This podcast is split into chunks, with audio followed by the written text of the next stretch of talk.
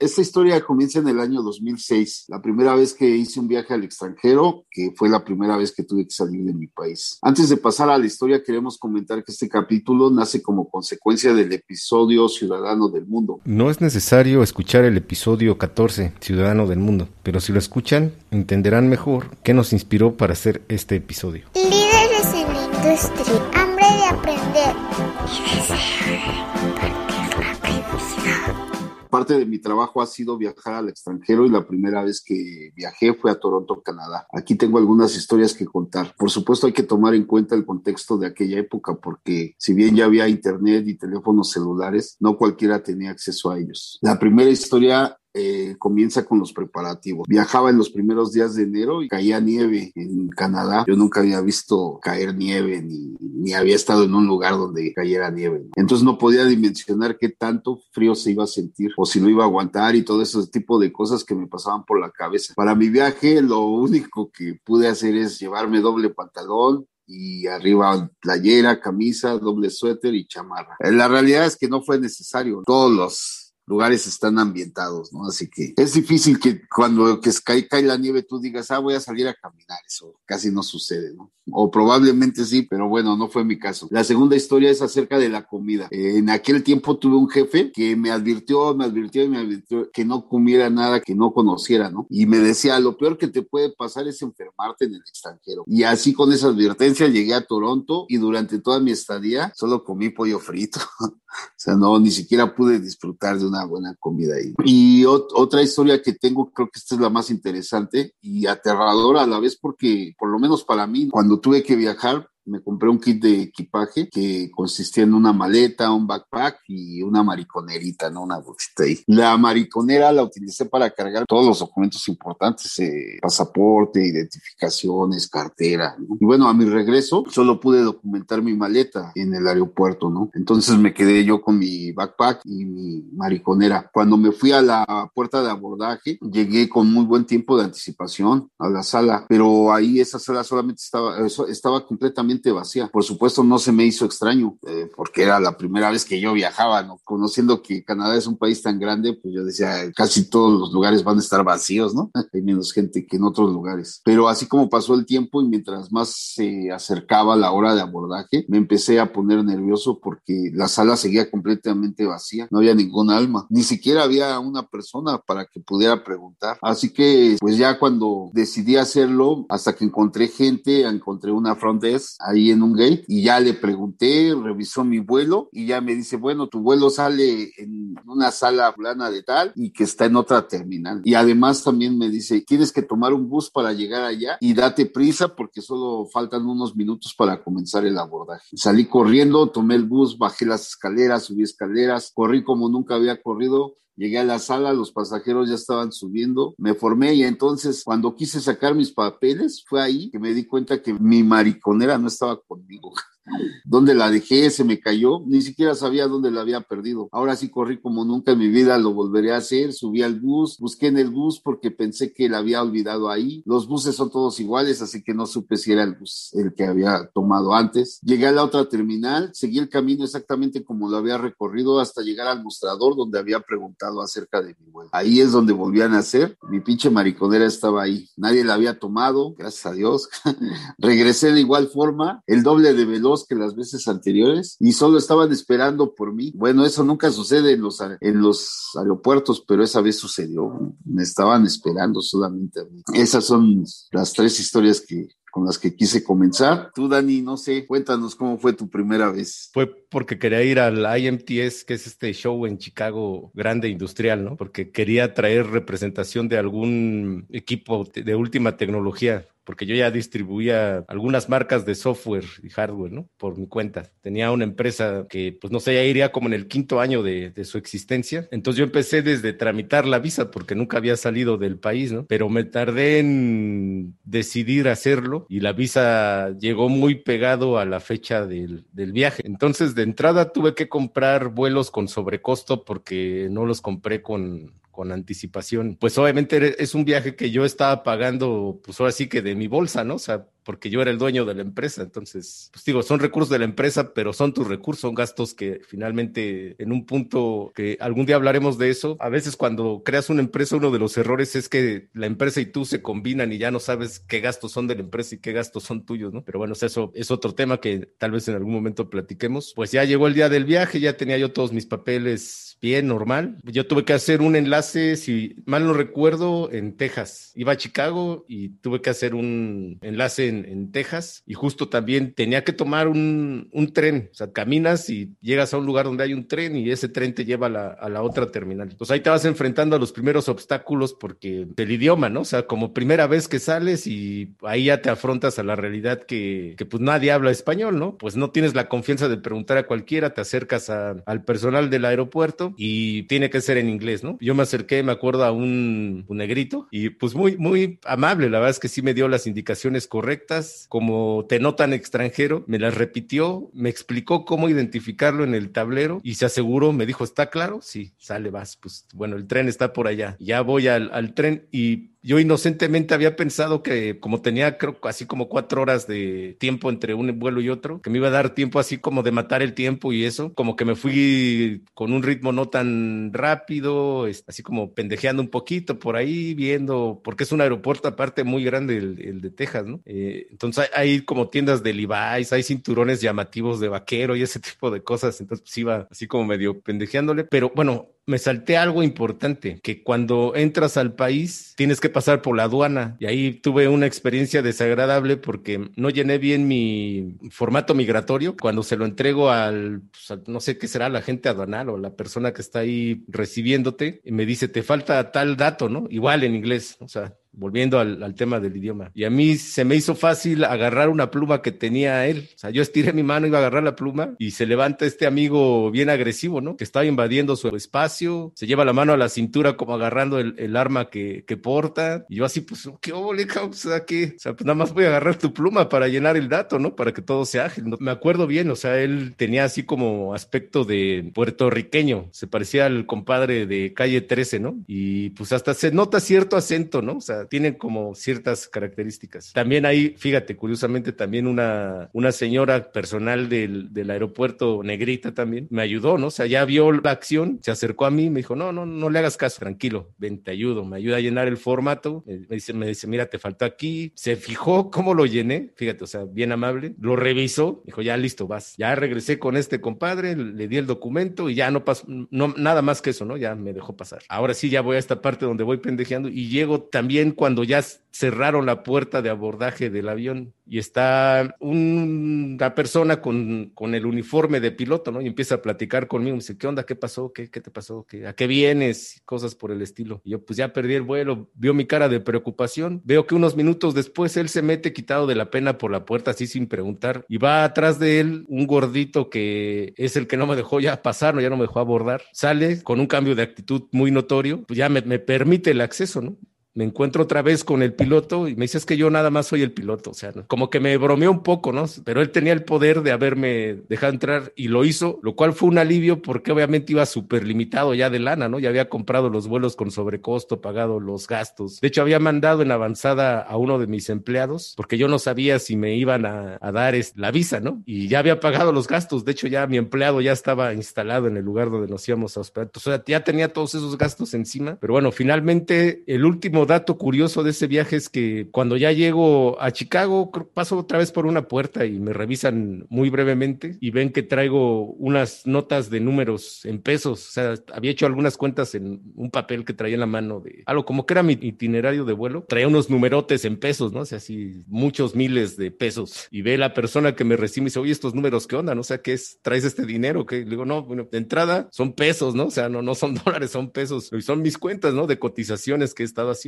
Ya, último paso desagradable. Bueno, por eso quisimos hacer este capítulo pensando en todos aquellos que van a tener su primera vez. Y este capítulo se trata de consejos para sobrevivir en el extranjero, por lo menos en nuestra primera vez. ¿Cuál sería tu primer consejo, Dani? Justo te asegures de revisar bien tu itinerario de vuelo, que te asegures primero que nada de llegar al lugar donde cuando haces una conexión, llegar al lugar en donde va a salir tu siguiente vuelo, que no asumas que ya estás ahí, que preguntes que, que estás en el lugar correcto al personal del aeropuerto y una vez que estás completamente seguro que ya validaste todo, entonces sí ya te puedes dar el tiempo de ir a curiosear, depende de cuánta holgura tengas. No te vayas lejos, lo mejor es que llegues a tu destino para evitarte todo este tipo de contratiempos. Ese sería mi consejo. Sí, muchas veces eh, hay algunos aeropuertos que son enormes, ¿no? Que son enormes y muchas veces, bueno, la mayoría de las veces también hay muchas terminales, ¿no? Entonces probablemente te metes eh, al aeropuerto y no sabes si el gate donde va a salir tu vuelo está ahí mismo o tienes que tomar un tren o tienes que tomar un, un bus, ¿no? Para llegar a, a, la sala, ¿no? A la sala correcta. Entonces, sí,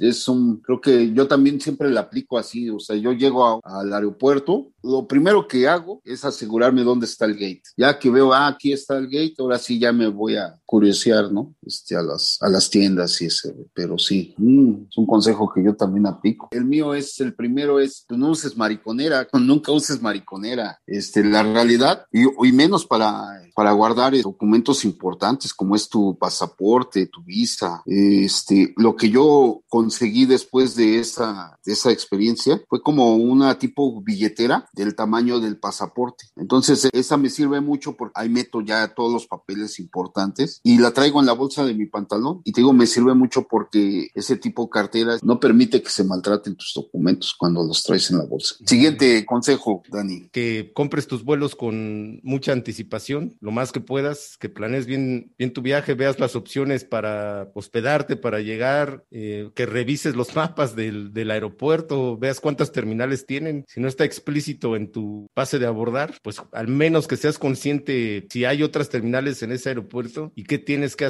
para llegar a ellas en lo posible. Digo, ahora con, con el Internet muchas veces es posible hacerlo, ¿no? O sea, si que te prepares con la mayor anticipación posible y pues te beneficia en costos y en tu tranquilidad, ¿no? Te benefician esas dos maneras. Sí, siempre es, es muy bueno hacer tu itinerario desde antes de que salgas de, hagas tu vuelo, porque ya ves que luego de, somos muy, este, eh, lo dejamos todo a la, para la última hora y ahí es donde nos metemos en problemas. A mí, ahorita que contabas tu historia, entiendo perfectamente ese tema de, del idioma, ¿no? O sea, aunque, aunque tú conozcas el idioma o lo hables, pues nunca lo has practicado, ¿no? Y cuando te enfrentas a tu primera vez, por supuesto que hay mucho nervio, no sabes si, si lo estás hablando bien, o, inclusive hasta te da pena, ¿no? Hablarlo, ¿no? Con la gente, ¿no? Otro consejo es ese, si tú puedes llevar tu equipaje en una maleta que tenga un tamaño lo suficiente, para que pueda caber ahí en el maletero del avión, hazlo, ¿no? Y así te vas a ahorrar también un buen de, de problemas en ese tema, ¿no? De, en Japón, llego a Japón, generalmente lo que haces cuando estás haciendo eh, un, este, una conexión, generalmente lo que haces es recoger tu maleta y después la vuelves a meter, ¿no? Ya que pasas a la aduana y todo eso, la vuelves a meter. Si haces una escala en un país para este, llegar a otro, ahí es donde generalmente tú recoges la maleta y vuelves a pasar por la aduana y haces todo el trámite nuevamente. Llegamos a Japón, yo estuve esperando mi maleta hasta que se salió la última persona, pues pregunté, afortunadamente en Japón, ahí sí todo el mundo te habla inglés, a diferencia de China, ahí en China todos son muy apáticos. No, nunca lo, yo por lo menos nunca lo hubiera imaginado que en un aeropuerto la gente no, no te ayude, ¿no? Eh, y en el caso de China sí, supongo yo que es como que les cuesta mucho trabajo entender más el inglés y por eso hay menos gente que, que lo habla. Pero en Japón, bueno, pues sí, todo el mundo habla inglés, así que ya pues cuando vi que mi maleta no salió, ya fui con la persona que estaba ahí, le pregunté y ya me dijo, ah, bueno, es que estamos remodelando y como tú estás haciendo una reconexión, pues ya la pasamos directamente a, tu vuelo, no te preocupes. Pero de eso, o sea, ya estuve, o sea, ya tenía el vuelo también, ¿no? También ya, ya estaba corto de tiempo. Estuve esperando, no sé, por lo menos media hora en que saliera mi, mi maleta y no salió, ¿no? Más aparte del tiempo que, que tarda en llegar, ¿no? Ahí a, la, a, donde colocan todas las maletas. Entonces ya estaba, luego me, todavía tenía que atravesar la aduana de Japón, ya estaba todo contra el tiempo, ¿no? El consejo es ese, si tú puedes llevar tu equipaje en una maleta que siempre vaya contigo y puedas evitar, este, puedas evitar mandarla abajo del avión, mucho mejor, ¿no? Así ya te, te ahorras el, todos esos temas de estar preguntándole, ¿no? Y en dónde quedó la maleta y cómo la recojo y bla, bla, bla. Sí, de acuerdo. Y, y con respecto a la vestimenta, lo único que recomendaría es sí, llévate una buena chamarra, Por supuesto, llévate ropa este, de acuerdo a la ocasión, ¿no? Si vas a un viaje de negocio, pues llévate ropa decente, ¿verdad? Para protegerte de del invierno, pues no, solamente una chamarra con eso. Solamente la vas a usar cuando salgas del hotel al auto o del auto al lugar donde vayas y viceversa. Pero ya una vez que entras al lugar, ya no es necesaria la chamarra. Así que no te preocupes por llevar tanta ropa. Bueno, el siguiente consejo que se me ocurre, siempre llega, por favor, con dos horas de anticipación al aeropuerto. Nunca vas a saber en qué momento, este, si llegaste al aeropuerto, a la terminal correcta, primer punto, y si ya dentro del aeropuerto te cambiaron el vuelo a otra terminal. Eso también es muy frecuente y suele pasar. Y también te encuentras con ese tema, ¿no? De que si ya te lo cambiaron de, terminal, tienes que volver a salir del aeropuerto, buscar dónde están saliendo los buses. Generalmente es así, este, que te lleven a la siguiente terminal y esperar a que llegue, a que llegue el bus. Ahí sí, ahí sí, generalmente sí. Sí que como está afuera, ahí sí te congelas y está cayendo, si, se hace en época de invierno, definitivamente sí te congelas, aunque haya así como unos módulos donde tú puedes estar esperando, como una parada de autobús, pero protegida con acrílicos o no sé qué, tipo de material sea. Aún así, sí, como no tiene este aire acondicionado, sí le batallas del frío y hay veces que hasta el bus se tarda hasta 10 minutos en pasar, ¿no? Muchas veces, dependiendo del lugar en donde estés. El siguiente consejo bueno, es siempre, este, siempre pregunta, no des por hecho que todo está escrito, es decir, si aunque tu boleto diga a qué horas vas a salir, en qué gate vas a salir, no, no, no, siempre revisa, estate revisando las pantallas. Ahí siempre te vas a dar cuenta si tu vuelo está a tiempo, si está retrasado, inclusive ahí te también te das cuenta si lo cambiaron, ¿no? De gate, eso es muy importante. Nunca, nunca este, des por hecho nada, siempre esté, estate atento a las pantallas, que son las, las que te van a ayudar a, a mantenerte informado de tu vuelo. Hay lugares donde también hay muchas pantallas, hay muchos vuelos, por ejemplo, en el aeropuerto de, de, Nueva York, ¿no? Yo creo que es de los más grandes, de los aeropuertos más grandes que he visitado. Entonces las pantallas muchas veces solamente se concentran en cierto tipo de vuelos, otra pantalla en otro tipo de vuelos. Entonces tienes que estar también buscando en, en qué pantalla va a aparecer tu vuelo o en qué pantalla está la aerolínea donde compraste el ticket, ¿no? También eso es súper importante importante. El siguiente, este consejo es muy importante. Siempre que vayas a hacer una conexión, asegúrate que el intervalo de tiempo entre vuelo y vuelo por lo menos sea de cuatro horas, eh, porque sí, como comentabas, en la aduana puedes perder mucho tiempo. Y hay veces que cuatro horas luego no son suficientes a mí ya, ya me ha pasado, aparte de, del tiempo que tardas en pasar en la aduana, muchas veces te detienen tus papeles y te llevan al cuartito. y, y, y, ahí en el cuartito, porque se meten, te, te, sientan ahí y te hacen esperar, no sé, a veces son 10 minutos, 20 minutos, no lo sé cuánto tiempo, pero te hacen esperar, ya después salen sin decirte nada, nada más te dan tus papeles y ya te dicen, ya, muévase, ¿no? Entonces, también es importante es, eso, considerar el tiempo de conexión, cuatro horas a veces no son suficientes. Eh, no recuerdo ahorita en qué aeropuerto me tocó, que me metieron a, a un cuartito, ahí a esperar, no sé qué, qué, qué, tanto estaban revisando de mis papeles. Me senté y al lado estaba, pues parecía un gringo, ¿no? Fue en, un aeropuerto de Estados Unidos. Eh, estaba un gringo, pero pues así como que de esos este, mal portados, ¿no? Y ya estando ahí sentados, me decía, dame tu teléfono, dame tu teléfono, ¿no? O sea, me quedé así, ¿querrá que le preste mi teléfono o me estará atracando o qué onda, ¿no? Pero por el tono que me, que me lo decía, pues yo supongo que sí quería adueñarse de, mi teléfono, ¿no? Ya nada más le dije, pues estás loco, ¿cómo te voy a dar mi teléfono?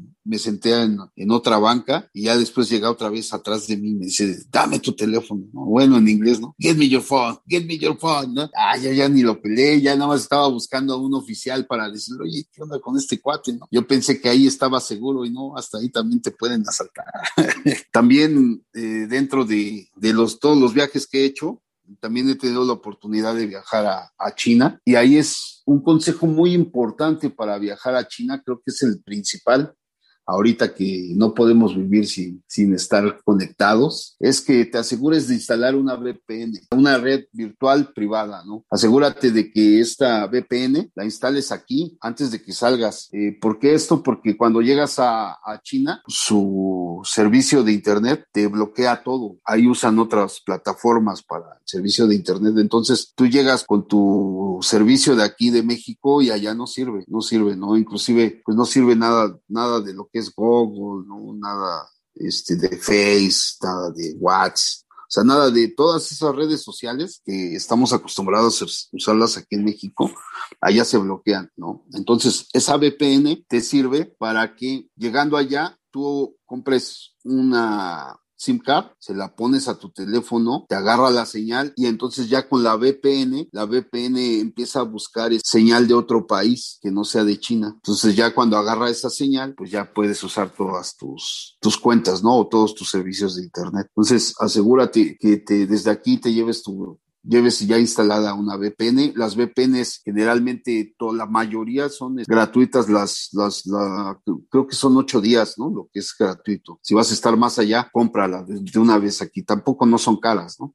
instálala, cómprala de acuerdo al tiempo que vas a estar fuera y ya, ya, pues ya este, te compras tu SIM card y, con eso ya estás otra vez conectado. Si no haces eso, vas a estar todo el tiempo en China desconectado, ¿eh? No, no va a haber forma que te puedas conectar. Pero también es importante si tu teléfono no está liberado, entonces allá la SIM card no va a funcionar también, ¿no? Porque te lo bloquea, ¿no? La compañía de, servicio celular. Entonces, asegúrate que tu teléfono, el que lleves allá, esté liberado, si no, también no vas a poder hacer ese, el uso de esa SIM card que es propia de China. Si tu teléfono no está liberado, si tu teléfono está en plan de renta, ah, seguramente allá en el extranjero no, no te va a dejar cambiar la, la SIM card, ¿no? Entonces ya también ahí te vas a tener otro problema. Así que asegúrate que esté liberado también el teléfono que lleves por allá. Tú, por ejemplo, ¿cómo te has asegurado de eso, de que esté en esas condiciones tu celular? No, pues fíjate que a mí sí me ha pasado. La primera vez que viajé China, eh,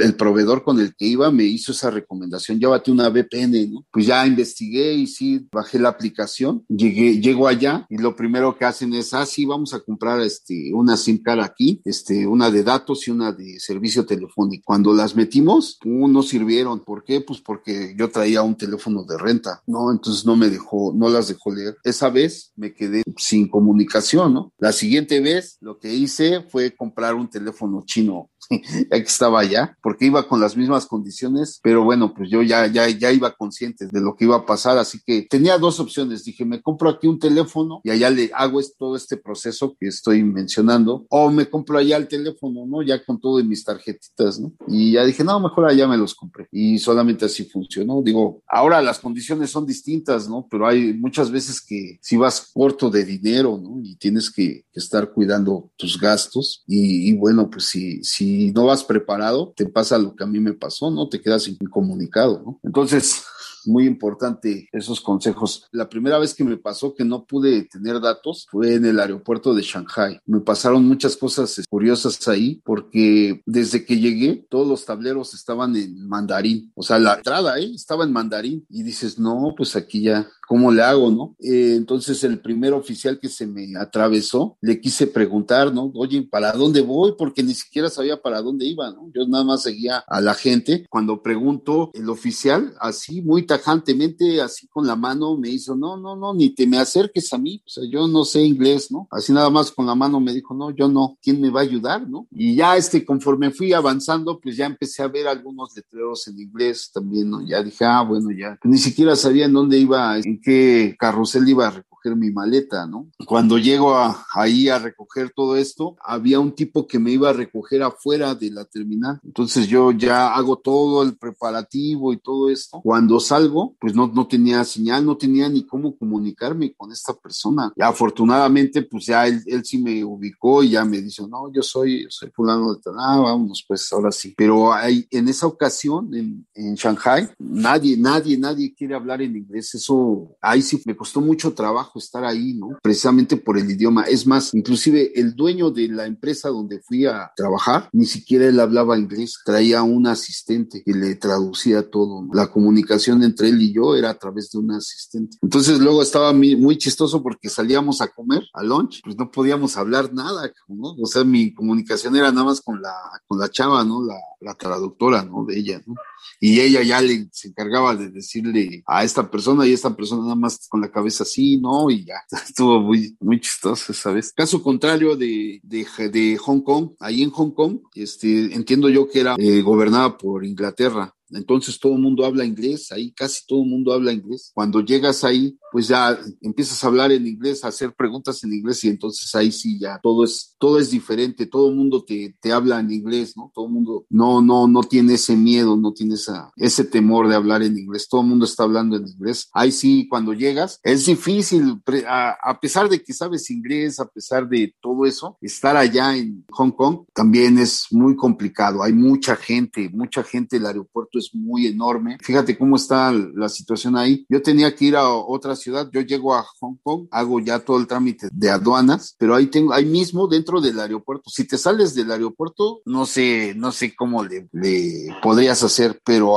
ahí mismo, porque ya no te dejan entrar, ¿verdad? Pero ahí mismo dentro del aeropuerto tienes que comprar tu boleto para el ferry, porque tienes que tomar un ferry. Si no compras el ticket de ahí, digo, no sé qué pasa, ¿no? Bueno, pero entonces ya estás ahí dentro del aeropuerto. De hecho, también también hay una terminal de autobús, todo, todo se compra ahí mismo, ¿no? Entonces ya compras tu ticket y llegas ahí, pues a donde salen todos los ferries, que también es una zona muy enorme, muy grande. Tienes que buscar el gate, donde va a salir tu ferry, lo tomas, llegas a la, al destino y luego ahí mismo, antes de salir del aeropuerto, tienes que comprar el ticket del bus para llegar a otra ciudad, a otro pueblito, ¿no? Y ya en ese pueblito es donde ya, ya me estaban esperando, hasta ese pueblito. Entonces, imagínate, nada más saber el proceso de comprar tickets dentro de, los aeropuertos para el ferry luego para un bus, no es algo fácil, ¿no? Que lo puedas hacer a la primera vez, pero solamente así. Entonces, tengo ya cuando yo llegué ahí al aeropuerto de Hong Kong, lo primero que hice fue comprarme mi teléfono. Ah, ya me compro mi teléfono para hablarle a esta persona. Ya decirle, oye, ya estoy aquí en el aeropuerto, así estoy, bla, bla, bla. Era una chica. Dice, vete ahí, ahí, en determinado lugar, ahí vas a comprar el ticket para el ferry. Ah, bueno, ya lo cumplo. Ya cuando llego a la ciudad, también otra vez le hablo, oye, ya estoy aquí en la ciudad, ya bajé del ferry. Ah, ok, entonces vete para allá y compra ahora un ticket para el bus. Ah, bueno, pum, hago lo mismo, ¿no? Ya cuando llego este, a la terminal del bus, pues ya, ya me estaban esperando. Yo espero que algún día tengas oportunidad de viajar a China, ¿no? La verdad es un país muy, muy interesante, con, muy, mucha, con mucha historia. Pero, pues tú dices, bueno, es que China es un país muy lejano y son otras otras costumbres y, bla, bla, bla. Ya sabemos lo que implica, que es al hablar de China, pero la realidad no lo entendemos hasta que estamos allá. primero, cuando yo viajé a Estados Unidos, yo decía, ah, este es un país de primer mundo, sí, son muy diferentes a nosotros, ¿no? Estos son más educados, estos tienen más tecnología y bla, bla, bla, bla. bla. La realidad es que cuando tú llegas a China, o sea, en verdad es empiezas en blanco. En verdad es una cultura totalmente diferente a la que conocemos y a la que estamos acostumbrados. Todo, todo es diferente ahí, ¿no? Todo es diferente, sus costumbres son diferentes, eh, hay gente muy hospitalaria, hay otra gente que no. No sé, me llama mucho la atención cuando comen, truenan mucho la boca, ¿no? Así, tú dices, ah, esto es muy incómodo. O sea, todos son así, ¿no? Entonces, ¿qué onda, cabrón? O sea, estos cuentos, ¿qué onda? Son muy machistas, güey, o sea, la mujer siempre camina atrás de ti, güey. O sea, ese tipo de cosas completamente diferente, bien diferente. Lo que sí ahí disfruté mucho fue la comida, la verdad. Hay comida muy rara que de veras que tú la ves y dices, no, no. Una vez me, me daban este gallina o ¿no? que cabía en tu, en una cacerola, pero era negra y el caldo era negro. Sospechamos que eso era un murciélago. No, pues yo lo vi de plano, dije, no, este sí no le entro. Ah, porque también ahí todos comparten, ¿eh? O sea, no es de que cada quien pide su, su comida y eso, no, no, no, no. Llega a tu, llegas al restaurante, pum, pum, pum, este, pues ahí empiezan a elegir todo esto. Ah, no, cuando ves llega así una bola de gente y te pone todo en la mesa, así, te llena la mesa y todo es para compartir. Tu platito es una cosita así como un platito de tamaño del postre, por mucho, ¿eh? Tú nada más agarras tantito y ya estás comiendo y luego tienes que volver a agarrar y así. Pues lo chido de eso es que comes un buen de cosas diferentes, ¿no? En cada sentada. Lo, lo malo, pues es eso, ¿no? De que sí estás compartiendo mucho porque todos los alimentos los tomas con, con estas cositas que ahorita se me olvidó cómo se llaman, pero los, los tomas y te los metes a la boca, ¿no? Entonces esa parte no, no me gustó, no estaba muy chido así. Y otro de, de las cosas malas, pues es esa, ¿no? Hay comida que sí se, bueno, a mí ni siquiera pues para probarla, ¿no? Este, hay comida también, de ese tipo de comida que también se ve muy raro, pero ya cuando lo pruebas dices, ah, no, pues está rico esto, ya te lo empiezas a comer. O sea, su, su comida es muy grasosa, pero también no sabe mal, ¿eh? O sea, tú la ves y dices, no, se ve bien grasoso esto, pero ya cuando lo comes, no, este, no sabe mal. Comen mucho picante, comen mucho dulce, entonces dependiendo de la región, hay regiones, toda su comida es muy picante y hay otras regiones donde toda su comida es muy dulce. Sí, está muy interesante viajar allá. Y bueno, no sé qué más. Bueno, por supuesto que todos estos consejos son considerando que tus viajes son de negocios, ¿verdad? Supongo que algunos de estos consejos aplican para también algunos viajes de placer y seguramente habrá más. Como viajes de negocio, creo que otro consejo sería siempre, siempre que viajes, investiga los lugares interesantes de la ciudad a donde vayas, date una escapadita, ¿no? O sea, siempre en tu itinerario abre un espacio de un día, dos días, para que tú puedas conocer el, lugar, ¿no? Digo, si ya estás hasta allá, por lo menos conoce una parte de, la ciudad o de, de, la ciudad, ¿no? Donde tú estés, ¿no? Principalmente si vas hasta, hasta China, que son, bueno, casi son 24 horas. Yo los viajes que hago a China, los últimos que he hecho, son 24 horas con todas las conexiones que te menciono, ¿no? Son viajes muy largos, muy pesados. La verdad, sí es necesario que te des tu, tu escapadita para que por lo menos conozcas lugares interesantes allá. Por supuesto que ya todo esto ya corre por tu cuenta, ¿verdad? claro, Pero este vale la pena, la verdad, darte esas escapaditas, ¿no? Mi pregunta que te haría a ti sería, ¿tú qué prefieres, ventanilla o pasillo? Ventanilla. ¿Ventanilla? Porque para ir viendo por la ventana, ¿no? O sea, para poder ver, este, asomarte y ver las nubes, güey todo eso, ¿Sí? ¿no? ¿Tú? No, yo sí prefiero pasillo. Últimamente me he vuelto muy mionca. ¿Sí? sí, entonces sí tengo, me, pues da pena, ¿no? Estar, ah, me da permisito. No sé, los últimos años sí prefiero pasillo, porque inclusive también cuando haces viajes largos, por ejemplo, cuando he ido a Europa, más o menos ahí los viajes son como de 13 horas, que también está, está pesado, ¿no? El vuelo, pues ahí llega un momento en que te tienes que parar, ¿no? O sea, si yo sí me paro, camino, a veces me aviento hasta una, dos horas parado. Para mí ya es luego muy incómodo estar sentado ya me regreso otra vez. Por eso yo prefiero pasillo siempre. Una vez, en lo, principalmente en esos vuelos que, que viajas a, a Europa o a, Asia, pues sí, los aviones son mucho más grandes, ¿no? Entonces, este, las líneas de, de asientos a los lados son de tres y en medio han de ser como de seis. Una vez me tocó en medio de la línea de en medio, iba a Madrid y ahí en esa, esa vez sí me costó mucho trabajo porque como que me sentía así como me dio claustrofobia, no sé, de precisamente en medio, pues me, me sentía muy incómodo y ya me paré, la primera vez me paré porque no me aguanté, estuve caminando y pues a la segunda ocasión pues ya hasta me daba pena decirles otra vez a todos, no, pues denme chance. Esa, esa parte es muy pesada. Muchas gracias por escucharnos hasta aquí. Esperamos que los consejos que nos dio Alex y todas esas experiencias te sean útiles. Y por favor, síganos en las redes sociales, Instagram, Facebook, como Líderes en la Industria o en nuestra página oficial, líderesenlaindustria.com.